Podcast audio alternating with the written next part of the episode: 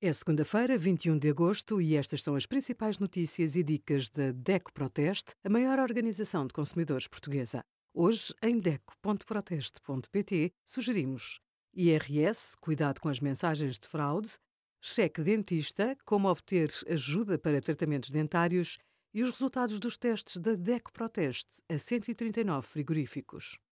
Uma cesta com quatro variedades de peixe pode custar mais de 30 euros. Um quilo de bacalhau, dourada, carapau e pescada fresca custava quase 32 euros a 9 de agosto. Apesar da isenção de IVA em vigor desde abril, alguns produtos continuam a registrar subidas significativas de uma semana para a outra. É o caso dos brócolos, que a 9 de agosto custavam 3,32 euros por quilo.